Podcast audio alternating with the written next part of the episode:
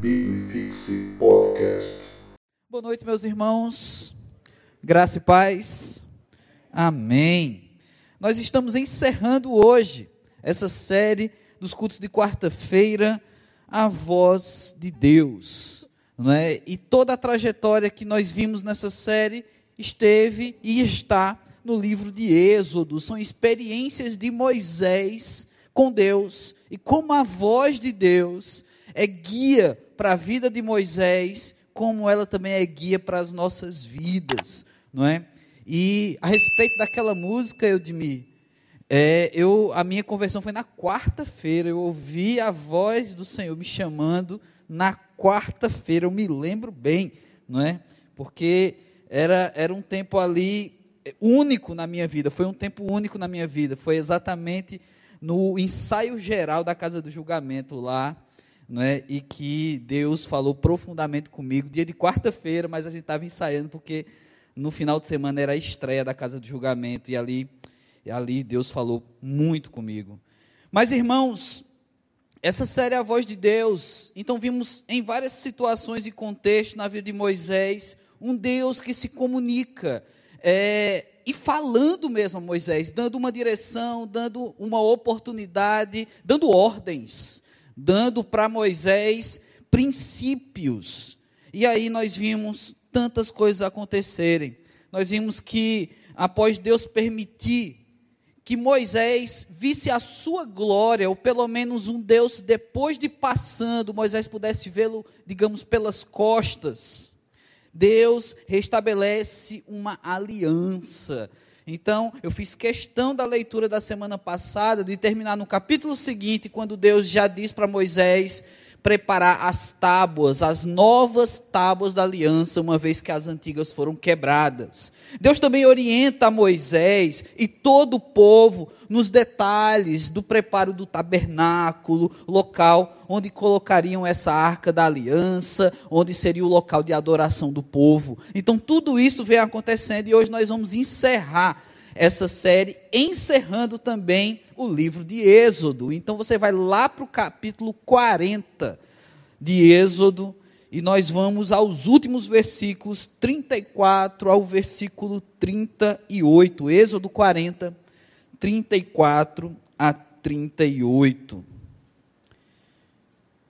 E aí, meus irmãos, enquanto vocês abrem, encontram, quero contar uma história para os irmãos pouco, quase fechando um ano aqui na PIB de Fortaleza, eu cheguei em 2015, eu e Simone tivemos a, a, a, oportunidade de ter o nosso primeiro carro aqui em Fortaleza. Não é? E é ali que eu ia estrear minha carteira de motorista. Não é? Um irmão daqui da nossa igreja fez um preço especial e nós pudemos comprar esse carro.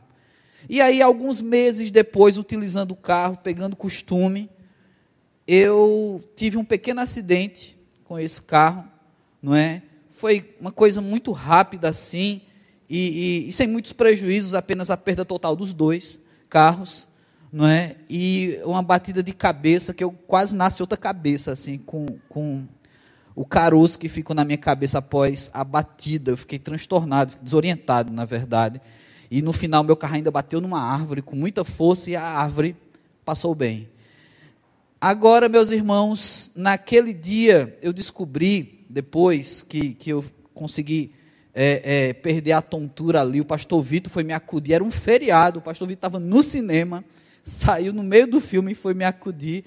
E aí um, tinha um vídeo de uma câmera de um prédio que mostrou que eu estava absolutamente errado. Não é? Eu sequer vi o semáforo eu passei do semáforo como se fosse nada. Eu sequer vi o semáforo. Eu simplesmente fiz a curva e o carro que vinha acelerando muito, porque, principalmente os homens, eles desenvolveram uma modalidade dos semáforos. Né? Você tem o sinal verde, que é siga, você tem o sinal vermelho, que é pare, e o amarelo, que é corra. Né? Os homens fazem muito, mulheres são mais cuidadosas, e eu sei disso, não, não é para dar o braço a torcer a mulheres, não. Eu sei que mulheres são mais cuidadosas. Mas amarelo é alerta. O amarelo é para ficar ligado. Mas os homens gostam de acelerar no amarelo. É corra. E aí foi exatamente isso que o outro carro vinha fazendo, e na verdade, antes do amarelo, no verde ele vinha correndo muito, e eu que estava errado, independente se estava correndo ou não, e ele me acertou em cheio. Então, irmãos, em algumas cidades, o semáforo, eu, eu não lembro bem como é que chama semáforo aqui em Fortaleza, mas em algumas cidades chama sinal. Apenas isso, é o sinal. E o sinal é uma comunicação. É uma forma da gente entender um comunicado. Ele está dizendo alguma coisa para a gente. Eu sei que tem lugares que chamam até de faroleiro, sabe? Mas isso aí é em outros tempos. Era quando era com uma vela que o pessoal acendia o semáforo. E até hoje tem lugares que chamam assim. Mas chamar sinal para mim faz muito sentido e deve fazer sentido também para aquilo que a gente vai falar hoje, porque a nossa conversa hoje aqui é sobre um Deus que fala através de sinais. É um Deus que se comunica agora sem palavras. E vai ser desafiador também para nós trazer isso como uma aplicação prática para os nossos dias, porque, irmãos, nas quatro outras mensagens, a gente viu a voz nítida, a gente viu porque lemos, mas Moisés ouviu de forma nítida a voz de Deus. E essa voz sendo diretiva, apontando um lugar, ou então o que Moisés deveria fazer. E trazendo para a nossa realidade, a gente viu aqui que também é desafiador ouvir a voz de Deus em meio a tanta poluição sonora, tantas vozes, tantas preocupações, às vezes dentro de nós mesmos já tem tantas vozes, tantas coisas falando e trazendo preocupação e tantos desafios. Agora, ouvir a voz silenciosa de Deus, então é um desafio talvez maior. Ou talvez a gente tenha mais habilidade em perceber os sinais do que realmente ouvir uma voz. Eu não sei quem aqui é tímido, mas as pessoas hoje têm dificuldade de acreditar que eu sou tímido, pela minha forma de me comportar quando prego e tudo mais. Mas eu era uma criança extremamente tímida, da, da, do nível maior de timidez, também na adolescência, não é? E um adolescente tímido, um jovem tímido, quando, quando ele precisa, né, é, contemplar uma garota, se aproximar de uma garota, ele fica tentando mandar sinais, porque ele é tímido, ele não consegue falar que gosta de alguém. E aí é tão difícil entender esses sinais. E eu perdi tantas oportunidades, né? O que na verdade era Deus me livrando para me dar a esposa certa, que é a Simone, não é? Então acabei de salvar meu casamento. Mas, irmãos, você que é tímido também, ou você que é tímida, não é? Mandar sinais nem sempre são bem interpretados. Mas tem pessoas que têm essa habilidade de entender, de olhar e dizer: rapaz, eu sei o que essa pessoa está fazendo. Tem até um canal do YouTube que tem um especialista que ele vê os sinais. A boca se mexe, o olho se mexe, ele diz: ah, essa pessoa está com raiva, essa pessoa está feliz. E é impressionante a técnica que o camarada usa. Mas os sinais de Deus, meus irmãos, pensa comigo. Se Deus é onipresente, Ele está em todo lugar. Se Deus, Ele é onipotente, Ele tem todo o poder, Ele pode usar qualquer sinal. Ele pode usar uma força da natureza, ou ele pode usar a natureza de forma mais singela, como um vento sussurrante, ou como um trovão, onde tem pessoas que têm muito medo. Deus pode usar tantas formas de falar conosco, e a gente também falou nas outras semanas de Deus usar pessoas, canções, mas os sinais, meus irmãos. Então, com a sua Bíblia aberta, Êxodo 40, a partir do versículo 34, acompanhe a leitura comigo. Então, a nuvem cobriu a tenda da congregação, e a glória do Senhor encheu o tabernáculo. Moisés não podia entrar na tenda da congregação, porque a nuvem permanecia sobre ela, e a glória do Senhor enchia o tabernáculo. Quando a nuvem se levantava sobre o tabernáculo, os filhos de Israel caminhavam avante em todas as suas jornadas. Se a nuvem, porém, não se levantava, não caminhavam, até ao dia em que ela se levantava. De dia, a nuvem do Senhor repousava sobre o tabernáculo, e de noite havia fogo nela, à vista de toda a casa de Israel em todas as suas jornadas. Que o nosso bom Deus aplique a palavra em nossos corações, em nossas vidas, em nome de Jesus Cristo. Amém. Meus irmãos, como eu falei, anterior a este episódio aqui, final de Êxodo, a gente tem toda a orientação de Deus, a construção do tabernáculo, os utensílios, o formato, onde deveria ficar a tenda, onde deveria ser colocada a arca da aliança. E ali era um lugar de adoração. E guardem muito bem essa palavra, essa expressão, lugar de adoração. Porque muitas vezes Deus, e é, falando conosco através de sinais, a gente está mais suscetível a perceber quando estamos no lugar de adoração. Não é que é, os sinais de Deus sejam impossíveis de perceber em outras situações, mas no lugar de adoração ficamos mais suscetíveis. Então guarda essas duas palavras, lugar de adoração, porque no final a gente precisa concluir com essas palavras. E aí era esse lugar onde existia essa nuvem que o texto vai narrando e esse movimento da nuvem. Uma nuvem que cobre, uma nuvem que preenche o lugar. E nas atitudes de Moisés e de todo o povo, a gente vai entender aqui como é que eles interpretavam os sinais de Deus. Um Deus que fala, mas através de sinais também. No versículo 34 e 35, a gente vê que relacionamento com Deus também envolve temor a Deus. Relacionamento e temor. Os sinais de Deus, muitas vezes, é para nos atrair para Deus, é para nos aproximar mais de Deus. E como é bom perceber os sinais.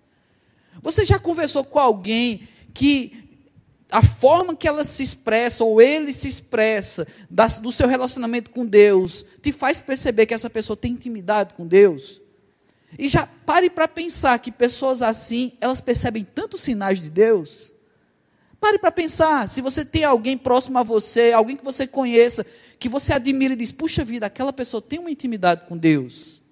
Vai conversar com ela, ela vai te falar de tantos sinais. Não, mas isso aqui foi Deus, isso aqui foi Deus. E você diz: puxa vida, eu queria perceber desse jeito.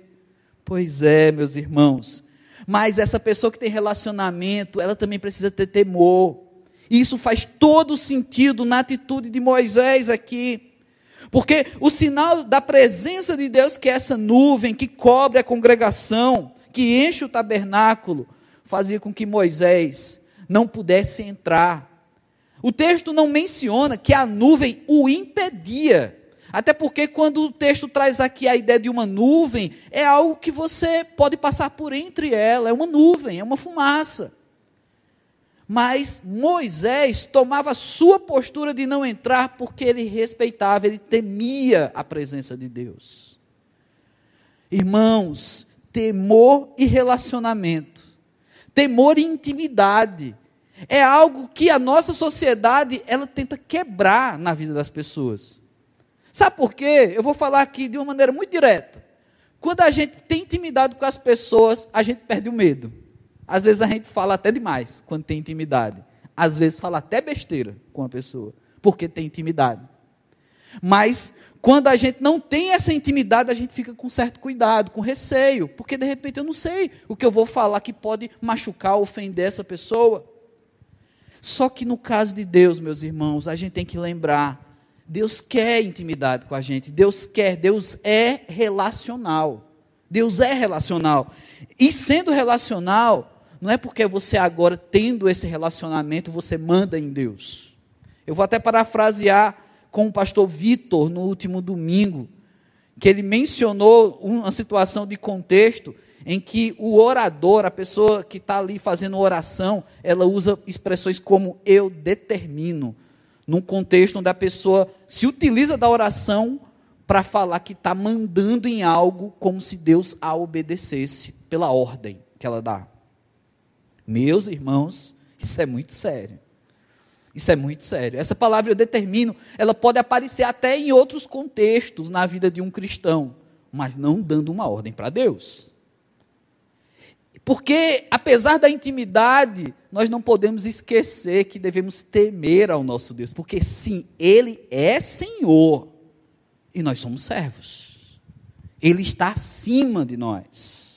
Até uma canção também que cantamos nessa noite, que faz uma pergunta: Quem é Deus acima do nosso Deus, né? Se existe alguém acima do nosso Deus. E a resposta já está dentro da pergunta. Mas nós precisamos pensar sobre a nossa relação com Deus, sobre o nosso relacionamento. Será que há temor dessa forma? Será que a gente, ao perceber um sinal de Deus, você consegue parar, dar um passo para trás, entender que não é ali que Deus quer a sua presença? Irmãos, é tão difícil perceber sinais como esse de Deus na nossa vida, porque normalmente quando a gente pede um sinal de Deus é para avançar. Deus me mostra se é para morar naquela cidade, me mostra se é para entrar nesse emprego, me mostra se é para iniciar esse tipo de relacionamento, me mostra se é para entrar nesse realmente e formar uma família, num casamento. A gente pensa sempre nos sinais de Deus como uma resposta sempre positiva. Mas aqui a presença de Deus, o sinal da presença de Deus era uma resposta a ninguém entrar. Então para para pensar sobre isso. Quando o sinal de Deus é simplesmente pare. Pare de fazer exatamente isso. Pare de buscar exatamente isso. Será que a gente está disposto a ouvir o pare de Deus? Será? O versículo 36 e 37, nós temos Deus falando através desses sinais. E é interessante como Deus, agora, usando também o símbolo dessa presença, a glória de Deus na nuvem, ele diz quando se deve marchar e quando não se deve marchar. Insistindo eu aqui, ainda nessa ideia do sinal de Deus, que também dispare. Mas esse sinal também pode mostrar o momento de caminhar. Versículo 36: Quando a nuvem se levantava sobre o tabernáculo, os filhos de Israel caminhavam avante em todas as suas jornadas. A vontade de Deus não é tirar o nosso movimento, não é simplesmente nos parar, quando muitas vezes é necessário que Ele nos pare. Mas a vontade de Deus é que marchemos também. Mas é, tem momento certo para isso acontecer. Tem situações, meus irmãos, na vida que de algum modo a gente precisa pisar no freio. Apesar de não enxergar o semáforo ou o sinal, mas a gente precisa. Às vezes, eu estava conversando hoje com colegas de ministério, às vezes é o médico que diz que a gente tem que pisar no freio, seja da alimentação, seja no estilo de vida que a gente está levando, alguém tem que dizer para você parar. Você tem que parar de comer isso aqui. Mas, doutor, não é? E aí, quando você vai comer, o médico não está lá te vendo não é? Então você come, mas alguém tem que te parar, porque não é para continuar daquele jeito. Pois é, meus irmãos, a gente tem que buscar também ter compreensão sobre sinais de Deus nesse sentido. Mas e caminhar? Quando é que a gente também vai entender o sinal de Deus? Essa nuvem que se levanta e diz: agora vai, agora é o momento de ir. Agora o caminho está aberto. Mas quem abriu o caminho, meus irmãos? Deus. Uma das grandes dificuldades na, na vida prática mesmo do cristão é muitas vezes tentar fazer, sabe o que? Forjar o sinal de Deus. É a gente, por nossa força ou pelo nosso intelecto, abrir mesmo o caminho e dizer: ah, agora que o caminho está aberto, eu vou. Mas no fundo, no fundo, foi você mesmo que forçou a porta. Foi você mesmo. Não foi um sinal de Deus, de uma nuvem se levantando, ou seja, de mostrando agora sim é a hora de caminhar. E às vezes, irmãos, bem intencionados, às vezes a gente quebra a cara, às vezes a gente chega e bate com a cara na porta, porque não foi Deus quem a abriu, mas foi você que forçou, fomos nós. Porque é difícil mesmo. E na vida, quantas décadas você está colecionando de vida Quantas portas você já bateu com o rosto nela? Pois é, meus irmãos, é tão importante ter relacionamento com Deus, ter esse temor que Moisés tem de Deus, e também perceber, às vezes, que a nuvem está apontando para marchar. Mas lembre-se do que a gente encerrou a mensagem semana passada. Para entender a voz de Deus, é preciso ter pacto, é preciso ter aliança. E o que Deus faz com Moisés antes do episódio de construir o tabernáculo, de preparar novamente tudo para a presença de Deus, é voltar ao pacto, é refazer e preparar as pedras, as tábuas, para que Deus coloque os mandamentos. Então, onde é que a aliança se perdeu, meu irmão? Talvez quando eu falei sobre as portas fecharem no nosso rosto e a gente bater porque não era Deus abrindo a porta, você diz, mas pastor, então não estou entendendo nada, porque já bateu um monte de porta na minha cara. Mas onde é que está a tua aliança com Deus?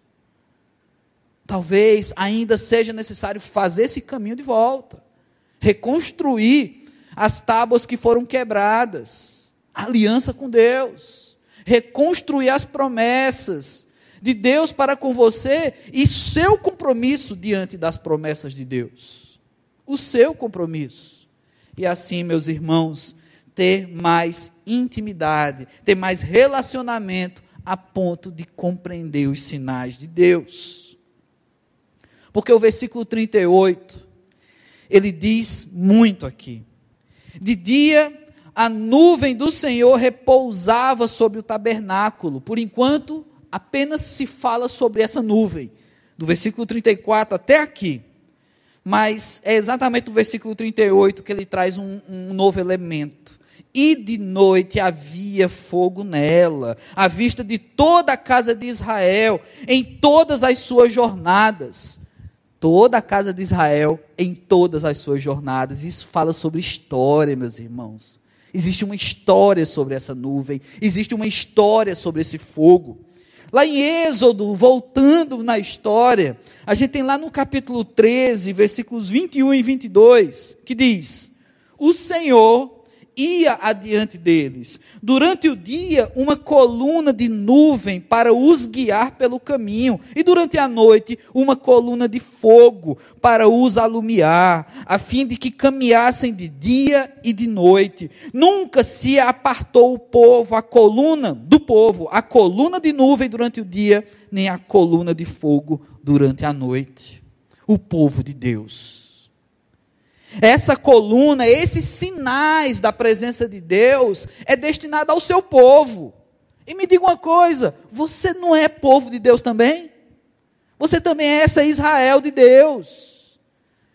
Nesta feita, através de Jesus Cristo, nós temos acesso a se tornar também povo de Deus. Não nascemos lá, mas somos o povo de Deus. E aí, meus irmãos, essa coluna de fogo e essa nuvem que se remete ao deserto, à peregrinação, a dias de luta. Porque no deserto nós temos essa expressão no nosso evangeliquez de tempos de luta, tempos de dificuldade. Até mesmo o pastor Naum usa essa expressão hoje, ao, ao trazer aqui para a igreja o seu testemunho da bênção do Senhor usando aquela música para abençoar a vida dele e a vida da Cláudia, pois estavam no deserto. É justamente no deserto também, irmãos, que os sinais ficam evidentes. Sabe por quê? Porque no deserto a gente diz: agora eu não tenho mais força. No deserto a gente não tem força para forçar as portas, para forjar o caminho é no deserto que a gente abre mão, porque a vida parece que se esvai, a gente não tem força e diz: tá bom, Deus, é o Senhor da minha vida. Então vem e faz a tua obra, porque eu não tenho mais condições. E aí no deserto, a gente tem a nuvem que protege do calor escaldante do, do deserto pela manhã, mas uma coluna de fogo que curiosamente no deserto faz frio e muito frio à noite, mas também ilumina o caminho. E dessa forma, como o texto, o texto vai trazer lá em Êxodo, e outros profetas, inclusive, se remetem a esse texto, como a presença de Deus e os sinais de Deus, mostra que esse povo marchava de dia e de noite, porque o Senhor estava com eles. Então, meus irmãos, como é que está a marcha da tua vida? Está com o Senhor? O Senhor está te protegendo do calor escaldante. Ele está te dando proteção. O Senhor está iluminando o teu caminho, mesmo em meio a dias escuros, a tempos difíceis. O Senhor está te aquecendo quando você precisa. Eu faço essas perguntas e talvez você não tenha resposta. Mas eu preciso te dizer, meu irmão, que o Senhor está sim presente na tua vida. E que às vezes é que não estamos atentos aos sinais de Deus. Ele está presente sim. Temos muitas nuvens do Senhor nos protegendo.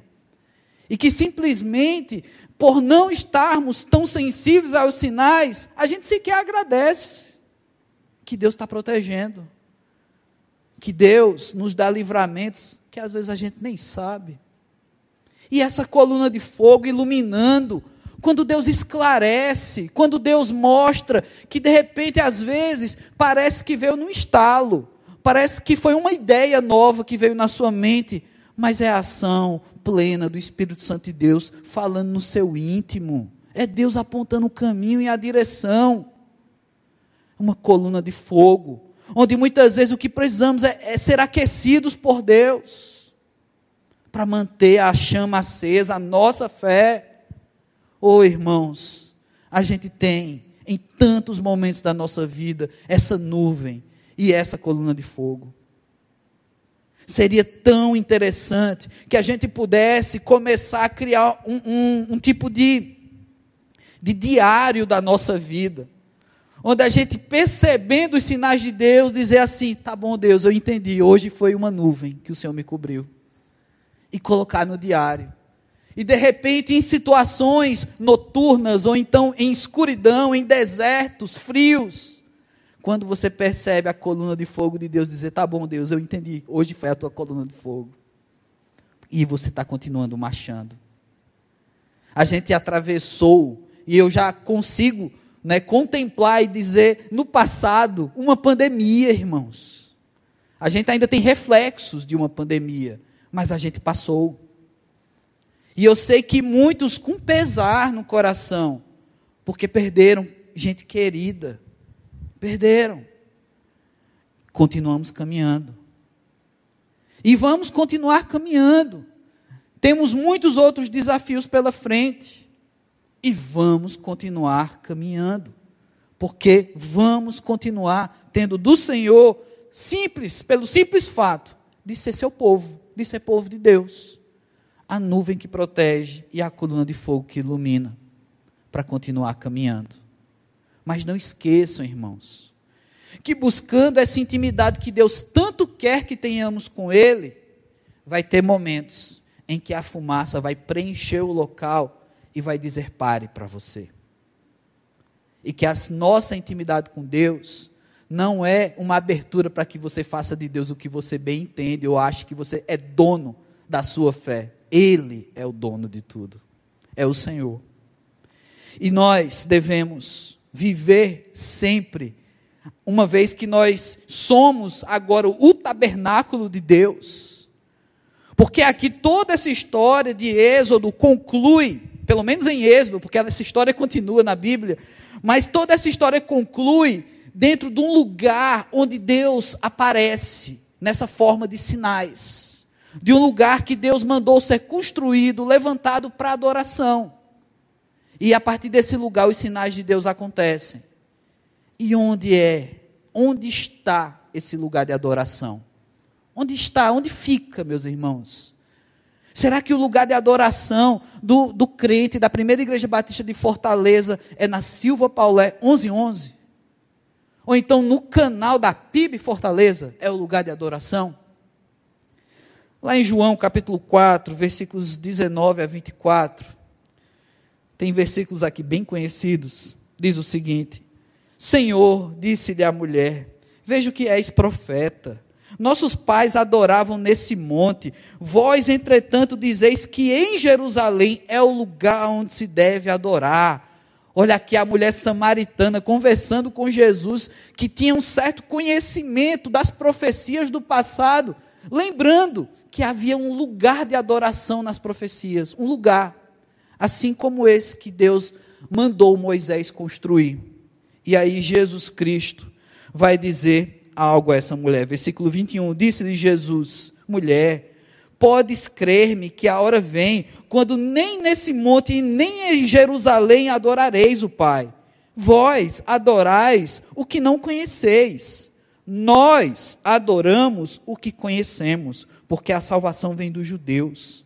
Mas vem a hora, e já chegou, em que os verdadeiros adora adoradores adorarão ao Pai em espírito e em verdade, porque são estes que o Pai procura para seus adoradores. Deus é espírito, e importa que os seus adoradores o adorem em espírito e em verdade. Meus irmãos, nós somos esse tabernáculo. A presença de Deus que aqui em Êxodo se faz através de uma fumaça, através desse, dessa coluna de fogo, hoje se estabelece em, na presença do Espírito Santo dentro de nós. Espírito Santo que convence, Espírito Santo que intercede, Espírito Santo que fala dentro de nós. Nós temos sinais de Deus, sinais do Espírito Santo de Deus. Nós temos esse canal de comunicação diretamente com o Pai, porque você, adorador, você, adoradora, você já é o tabernáculo, você já é o templo do Senhor. Por onde nós vamos, por onde nós andamos, nós estamos levando o tabernáculo do Senhor. A presença de Deus está em nós. Então os sinais de Deus vão acontecer. A minha oração, a nossa oração, deve ser sempre por essa sensibilidade por essa intimidade, por esse temor a Deus, para entender a voz, mesmo quando ela não é falada, para entender a voz silenciosa do nosso Deus.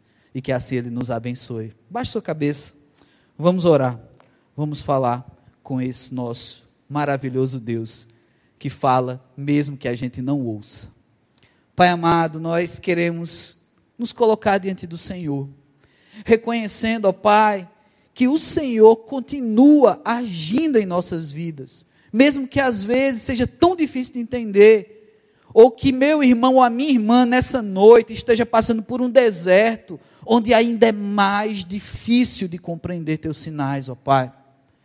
Oh Deus, mas é justamente nesse deserto que a tua coluna de fogo, a tua fumaça, essa nuvem nos cobre, ó Pai. Então Deus faz cair, ó Pai, todas essas escamas da mente, do coração, dos olhos de cada um dos nossos irmãos, para perceber os teus sinais, Deus. Perceber quando o Senhor diz pare para nós, quando é necessário sim parar por alguma razão que o Senhor sabe e que muitas vezes nós também sabemos perceber, Deus, quando essa coluna de fogo à noite, quando essa nuvem pela manhã também nos cobre, e o Senhor quer que marchemos, que caminhemos, que dê, que cada um dê o seu passo adiante, ó Pai. Então, em nome de Jesus, abençoa o teu povo. Que cada vez mais sensíveis aos teus sinais, a gente ouça a tua voz, mesmo que ela seja em silêncio a gente ouça a tua voz assim como Moisés, e que não foi fácil para Moisés. Assim nós também reconhecemos que pode ser difícil para nós, mas também precisamos reconhecer que o Senhor está falando. Então continua, Deus, fala com teu povo, fala aquilo que precisamos ouvir, Deus, em nome de Jesus Cristo. Amém. Biblifixe Podcast